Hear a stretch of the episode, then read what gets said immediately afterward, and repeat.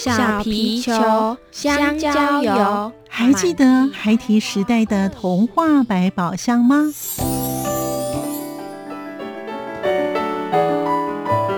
我是桂文雅，世界是一本美丽的书。我是曹俊彦，从小就喜欢画画。我的人生我是王淑芬。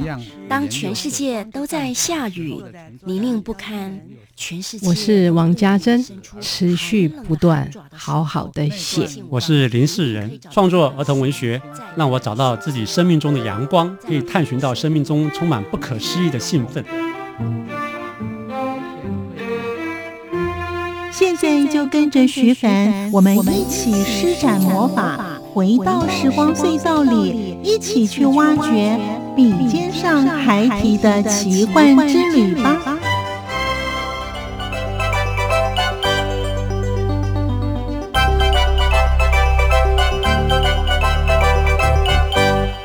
收听《笔尖上还提的奇幻之旅》，我是徐凡。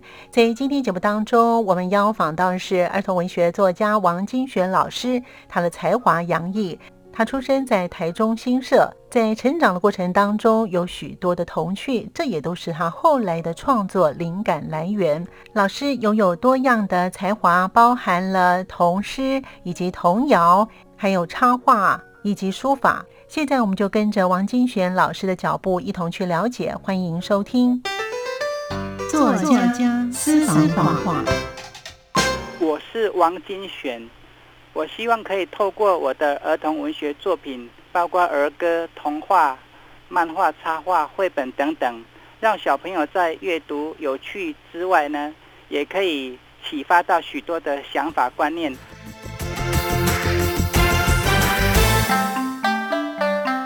声音印象馆单元，创作的灵感应该是来自于我的童年生活。印象比较深刻，就是有看到一些作家写童诗。朋友们收听今天的节目。在今天节目当中，我们邀访到呢，诶，他这位作家呢非常的特别，他是呢绘本作家，而且是插画家，还有呢是。儿歌作家哦，我们今天邀访到的是呢王金璇老师，与我们分享呢他在创作的理念，以及呢他有好多非常脍炙人口而且非常经典的吉那瓜哦，到现在呢许多的孩子们还可以朗朗上口啊，所以呢我们要来了解一下老师当时呢为什么会写出这么经典的著作。当老师的著作非常的多，因为他有绘本还有文学的作品啊，所以呢我们待会都一一来请教王金璇老师了。老师您好，哎，徐小姐好，各位听众朋友大家好，我是王金璇。好，老师，在您的成长的环境当中啊，是不是有什么吸收什么样的养分，可以呢，让你日后呢，不管是绘本啊，或者是书法呀，还有呢，写这个伊那瓜啊，都写得下下叫的，让你记忆比较深刻的故事呢？老师。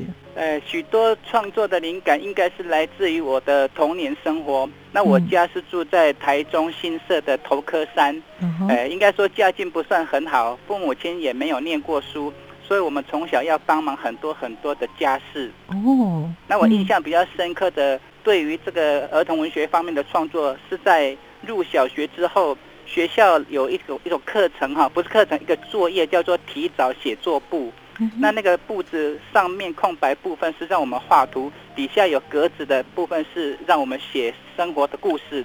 那这样的训练，我会去记录到生活上所发生的事情，所以这个可能是一种文学或图画创作的开始。从那个时候就种下一点这样的创作的种子。哦。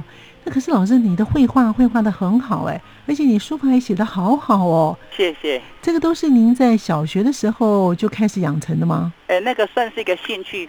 尤其我记得入小学之后，学校的图书馆有一种叫中华儿童丛书。嗯嗯。那那个书里面有很多童话啦，什么故事哈，民间故事也好，许多的故事给我一些这种想象哈，还有图画看起来就很有趣，很可爱。让我对于文字跟图画就产生一种非常浓厚的兴趣，我甚至会想说，我也要来做这种书。所以曾经拿那个每个学期剩下的作业簿后面有空白部分，拿来写字画图，这样一方面是练习，一方面好像也是一种创作的开始。老师，那个时候你多大？大概五六年级就已经有做出手工书了。五六年级就已经有手工书了，哦，你好厉害哦！是是。所以老师等于是自学。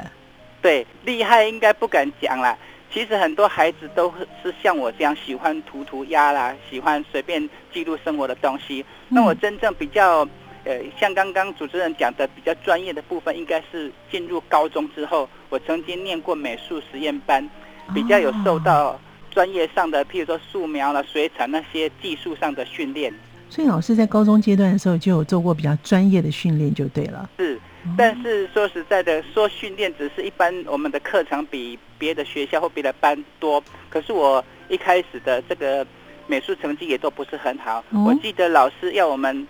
譬如说，平常画图哈，他会把诶同学的作品放在墙上或者是黑板上这样做讲解。嗯，他画的比较没有那么理想了，就摆在角落。我大部分就是摆在角落的那一堆的人。后来高一升高二，我很认真的画了大概一百幅的水彩速写练习，这样慢慢把技术提升上来。所以老师在。进入这个高中的美术实验班的话，其实老师之前也没有美术老师指导你嘛，也都是没有靠你自己。哎，说指导应该，我觉得同学跟老师平时看我的作品会讲出一些鼓励的话很重要。有的同学看到我写的或画的东西，他会说，譬如很可爱了、很有趣的、很好玩。这些很简单的回馈的字眼呢，对我来讲是一种无形的鼓励。其实郑老师在这方面其实是有一些天分的哈。是。那老师在没有写儿歌啦，没有在写作之前呢，哎，做过许多不同类别的工作。那开始写作的时候呢，老师写儿歌是什么时候开始写的呢？在还没有创作儿歌之前，因为我高中毕业，我们一方面要考虑到现实生活，所以我曾经在铁工厂加工区。或是一些其他的杂事哈，这样打工啦。不管在铁工厂或加工区的空档时间呢，因为自己书平常不是读的很多，我就比较会认真读一点书或写一点字、画点图，这样自我充实训练。这样真正接触的时候，是我服兵役快要退伍的时候，有一天放假嘛，看到有一个比赛叫洪建全儿童文学奖。哦，对对。啊，我就花了大概四天的时间写了两本书的故事。顺便画插画，就将四天完成就寄出去。那没多久收到这个叫落选通知单了哈。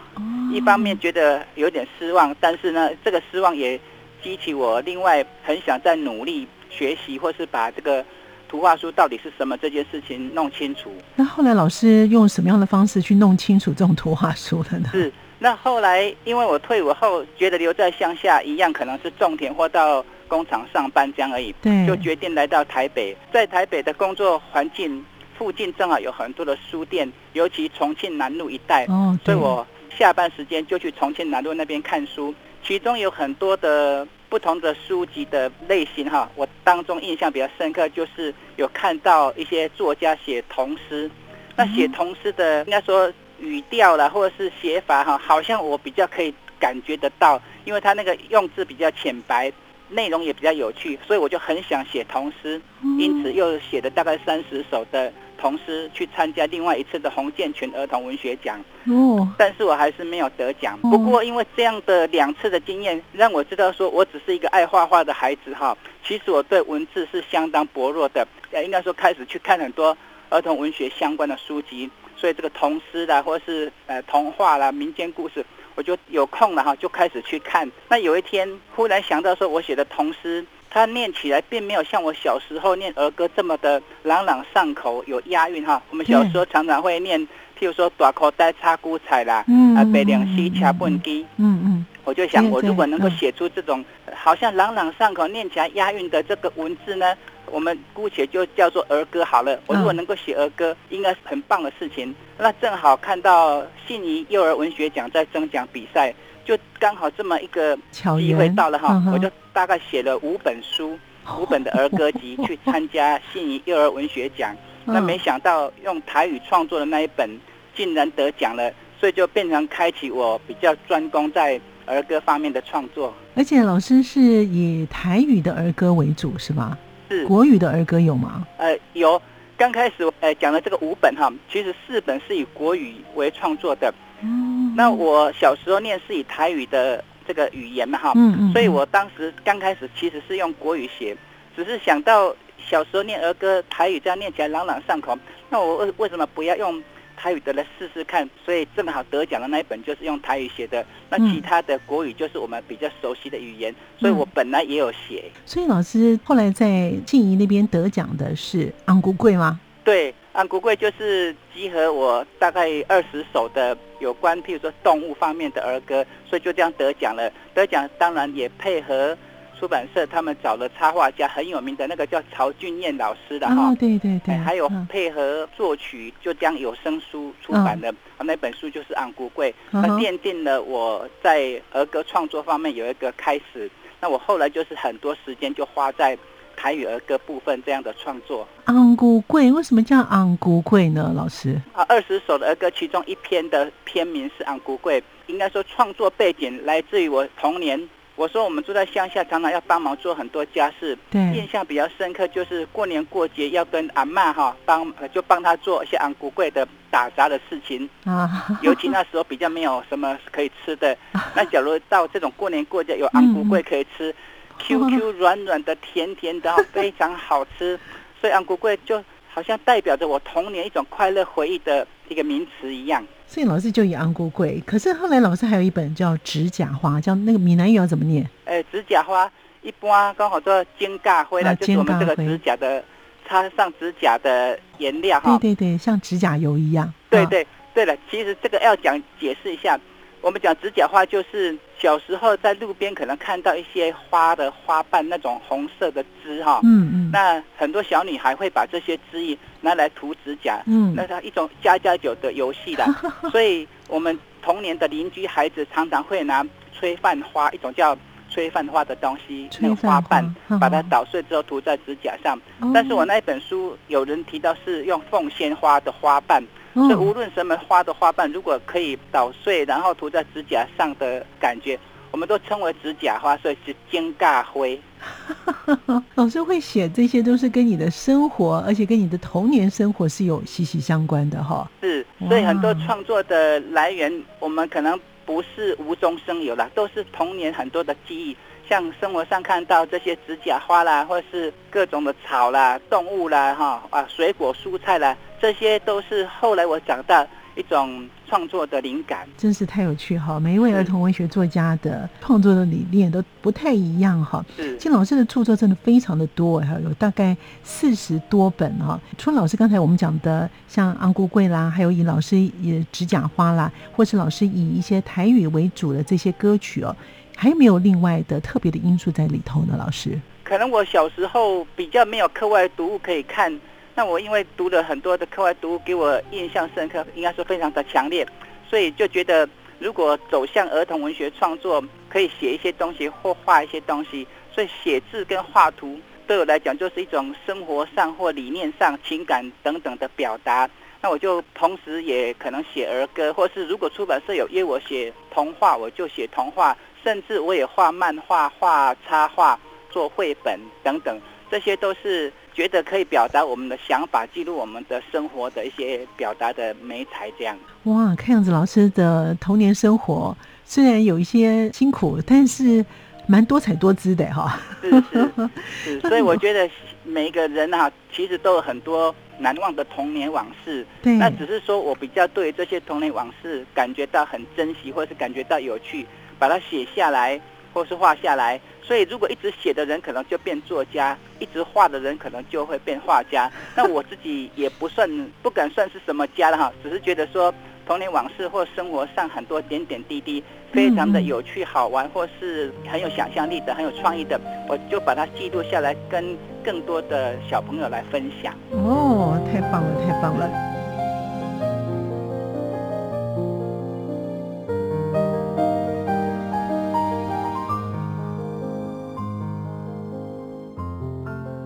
朋友们继续回到节目当中。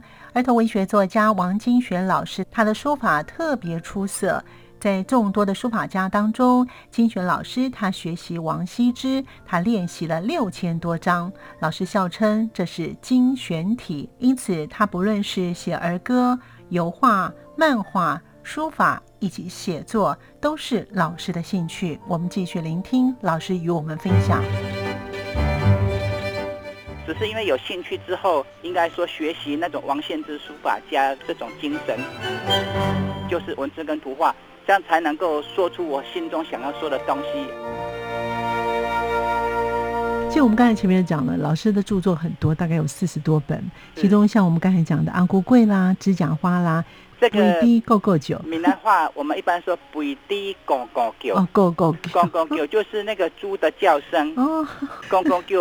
我们有些人会觉得说他睡得像猪这样拱拱叫哈，那个是形容那个猪的叫声嘛。那我会这样写，是我小时候童年哈，真的家里就养猪，应该说很多家庭都会有这样的副业啦，嗯，就是把一些剩饭剩菜等等哈给猪吃，所以我们。老家小时候老家的旁边就有一个猪舍，那常常会听到猪叫声，这个也是童年往事的回忆之一。所以这些灵感来源都是老师的童年的生活的日常生活。那点心摊呢？点心摊因为出了《昂古贵》跟《指甲花》之后，后来有出版社找我写台语儿歌，嗯，我在想在主题上不要跟先前这个以动物会或植物为主，不要重叠。所以我就发现很多孩子对于吃的哈，就小吃食物感到非常兴趣。当然，每一个人其实是民以食为天嘛，都是喜欢吃东西。嗯，那我们台湾本身就有很多好吃的料理或小吃。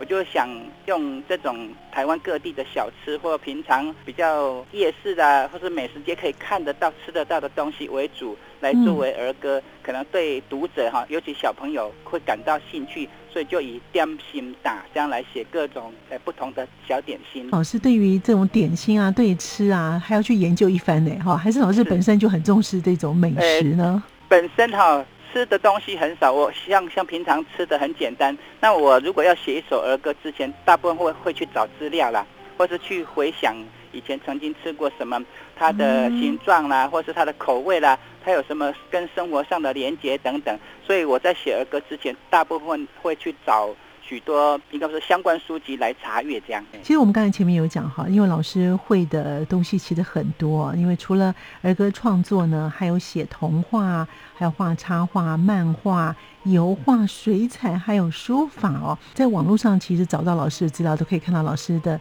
写那个书法的，哇，写的真的是很漂亮。而且你不是那种规规矩矩写那个书法，可是你有你自己的特色跟特质。这个书法像写的就像一幅画一样，这个是老师因为在高中的美术实验班有关系呢，还是在什么样的机缘之下，你觉得突然想写这样子，用书法当成一幅画来成写呢？这什么时候开始的？我记得以前我们所有的小朋友，大概国中时候。有那种书法课或是生活周记，都要用毛笔字写哈。对，写毛笔字对我来讲是一个非常麻烦的事情，因为还要准备那些材料啊，粘一下画一下哈，觉得很麻烦。那到了高中呢，为了要升学考试，所以我们有书法课。我本来是练一般写的楷书，就一般正楷。嗯。慢慢的觉得这个正楷大家都差不多，我就想要写隶书，因为我平常写字的字形跟隶书比较接近，所以就开始练隶书。但是无论怎么写哈，总觉得怎么跟隔壁小朋友啦，什么去写隶书的人都都差不多。慢慢的发现哈，这个写书法应该不是把古人的字拿来模仿一次这样而已，它只是一个基本功，就是在训练我们一个操作的能力或是造型的能力这样而已。终究到最后应该要有一种个人的风格。所以我本来不太喜欢写毛笔字，有一天发现有一些书法家，他们都非常有自我风格的呈现。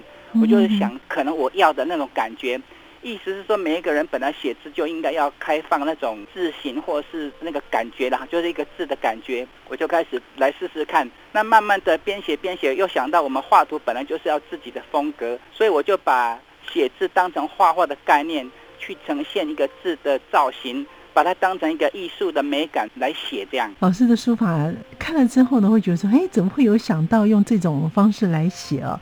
那老师呢，其实你的才华真的是蛮洋溢的。那为什么会有这么多项的分类的专业呢？老师除了书法之外，那我再补充一下了哈。嗯。我们读小学的时候，好像有念过一课叫做“写完一缸水”。哎，那个内容大概是提到王献之哈，以前为了要写毛笔字，写完一缸水这样的毅力，所以我本来对这个书法也不是非常专长的，只是因为有兴趣之后，应该说学习那种王献之书法家这种精神，所以我大概。花了这种练习的过程有六千多张，就不断练习，那就这样找出一个自己的风格来。所以写字，有人问我是什么体，我就说这个叫做精选体的哈，其实是半开玩笑，意思是我不要跟人家一样，就这样去创作。其他也是一样，既然书法都已经像绘画了，那原来画图就是我的兴趣。我从国小、国中一直对画图都没有放弃，就有空就不断的练习。尤其像漫画的部分，它的造型比较可爱，比较有变化。所以，呃，整个图像感觉就比较好玩有趣。那我就开始一直画漫画，一直画漫画。但是漫画只是漫画，插画还要配合文字的它的内容的属性，或是故事的情节等等。所以画画了漫画之后，我就开始研究各种不同的绘画风格，就形成各种插画的风格。那尤其高中时候还有画水彩写生、水彩静物，所以我对水彩啦、油画啦、哈这个漫画插画都非常有兴趣，都觉得这些都是我们很想表达的东西。后来到了，应该说出社会做这些事情，觉得创作本来就不必受限于说我一定要做什么而已，其他的不行。所以一部分是出版社要稿，要我写东西或画东西，我就配合他们的杂志或报刊，呃，画漫画或插图或用水彩的风格。嗯，那这个文字或图画变成都是我很想掌握或很想去表达的一种工具。才会变成好像好几种都是我的创作，虽然是分不出哪一个才是我的专业哈，但是每个都是我的兴趣。哇，老师，你的兴趣真的很广哎。是，这这些都是老师在虽然在高中若念过美术实验班之后，都完全是看老师自己自学吗？还是你自己后来有再去跟老师学习呢？没有再去学习，我完全都是自学。因为尤其画图这种东西哈，比较简单的说就是熟能生巧，勤能补拙。那理论性的书我又买来看，所以我的譬如说漫画入门啦、水彩画册的水彩画法哈，那个买很多，我都是会到譬如光华商场或是一些二手书店去收集这种相关的书籍，漫画插画、水彩的、油画的哈，这样来研究。假如要研究水彩，我就希望我能够画到像人家水彩名家这样的技巧。油画也是一样，漫画插画都是这样的感觉。就是我如果要学一个东西，都希望它成为一个非常。专业的表达，而不是说我只是兴趣而已。所以每一项的这些表现，我都很认真去研究，然后甚至还要动手去画。所以没有人要我画油画，我已经画了七百多张。啊，水彩也是那个上千张在练习，也很难计算画了多少。那老师取景呢？你都知道外面去户外写生吗？还是在自家看哪个地方的静物写生呢？以前比较常到外面写生，或是。如果携带画具不方便，我就带着素描布哈，简单画个速写，比如说铅笔线画一画，那回来上色。那后来因为工作上比较忙，因为接的稿子比较多，所以变成偶尔我就会看着自己拍照回来的照片画。所以这水彩的东西，就技巧上来说，我后来很多都是自己在外面拍照，然后回来家里再慢慢去练习揣摩那些景物应该怎么画比较好。所以这种绘画的东西，应该说不断的去。技术上的磨练才会越来越精进。为什么会喜欢这么多种不同的类别？因为有很多人呢，像绘画方面，有些人就是专攻一样，可能油画或是水彩。或是插画，或者是漫画，这么多类都可以这么专精呢？应该说，就文学跟艺术来讲，它是利用文字跟图画这两个东西来呈现。所以有些东西、有些观念，也许光用文字没有办法去表达出来；那有些东西光用图画没有办法表现出来。所以我透过两种不同的方式，就是文字跟图画，这样才能够说出我心中想要说的东西，或是那个画面。自己在创作的过程里面。觉得就是要将慢慢的去揣摩那些表达的手法，或是色彩，或是这些技术等等，所以才会多样性的去尝试啦。哇，老师你太强了！其实我觉得每一个人都会啦。如果讲的比较现实一点，就是后来我们接的案子，就是接的一些杂志社或什么稿子来哈，嗯嗯，你必须要画出来。但是不能每次都只有画这些稿子，你会觉得很辛苦，因为都是配合出版社的文字的要求。所以我偶尔我说画水彩油画是自己心理上为生活、为童年或或为我想法所画的，所以变成两个部分。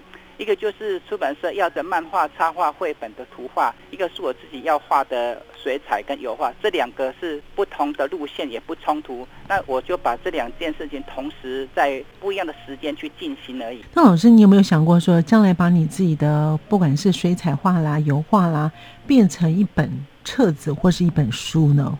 呃，有想过，如果有机会的话，我会这样去尝试。所以正好几年前，桃园文化局跟一家叫艺术家杂志社哈，他们找我画了一本绘本，那主题叫做拉拉山神木。嗯，那我就用平常比较熟悉的水彩的方式去画。嗯，所以这一本书的插画不是偏漫画或是可爱造型那种的，我在技巧上就是用一般水彩画写实加一点写意的方式去画。所谓的写实，就是在造型上，我们还是根据实景哈去画它。对。那写意就是主题的部分以外，譬如说背景或是小的角落，我们就稍微放松，让视觉上有一种宾主关系，看起来就是一幅水彩画的感觉。所以我有用水彩的方式去画这样的插图，当成绘本。哇，我们刚才前面有提到说呢。老师在这个书法上面呢，其实是非常厉害的，而且非常有特色，就有点像音符，也像画哦。就像刚才老师有提到说呢，你会因为什么样的原因啊去写啊？但是呢，写书法啊，其实好像呢，有时候你可能撇来撇去啊，因为老师的画真的是这很特别。我们的听众朋友呢，你可以上网去找一下王金学老师的书法，他写的真的非常的特别哦。那这些的笔法啊，那有时候我们写书法可能一笔一勾啊。那个力道啊，等等，那个都是要有的。所以，老师这些东西都是你自学吗？像书法哈，我们一般可能，假如传统会学习，譬如说隶书或小篆等等了。那我自己觉得，这些标准的字体只是平常自己在家里练习的时候要训练。可是，一旦到了自己要走向类似创作这样的概念的时候，我可以融合不同的感觉。所以我在写书法是带着图画、将构图上的美感这样的呈现哈，所以书法应该是一种线条跟空间交错的艺术的表达的美感。所以老师那艺术的观点还有空间那种观念都非常的强哎。是，所以有时候在一幅书法。我会考虑到它的线条的粗细，或或是饱满，或是一种有点叫做飞白的感觉，嗯，或是这个转折线的转折哈，它是带一点拙趣，好像灵巧的这种交融。但是这种书法字的表现呢，没有什么特别的公式，就是这样去实验。那对错本来就见仁见智，就像一幅画一样。所以我在写书法的时候，我会不断的去揣摩那个字形或整体的空间。那当然，有些人如果觉得这样好看，或者是说这样比较有创意的话，我就会持续这样写下来。那很幸运的，有一些出版社有时候出版一些，譬如说小说或其他东西，他那个封面字就找我写。那我印象比较深刻的，像有一家叫视野出版社哈，他们曾经出一本叫做。太平山情事，嗯，那个是小说家李彤老师的小说。李彤老师是以前有写过歌词，那个校园民歌《月琴庙会》的那个作者哈。那我就很幸运的，因为我那些字被出版社看到，所以有时候就会帮忙写这些书的封面字，或是其他像《国语日报》也是，他们有一个那个叫环保代写送报到山巅那五个字，我就帮忙去写。那这个让我非常的有成就感。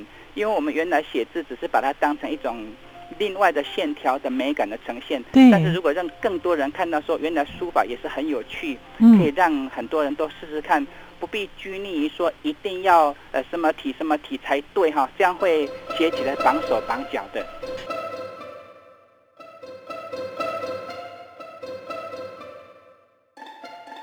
由于儿童文学作家王金雪老师他讲的内容颇多，我们在下礼拜依然继续聆听王金雪老师与我们分享他的写作之路。感谢您的收听，我们下次见。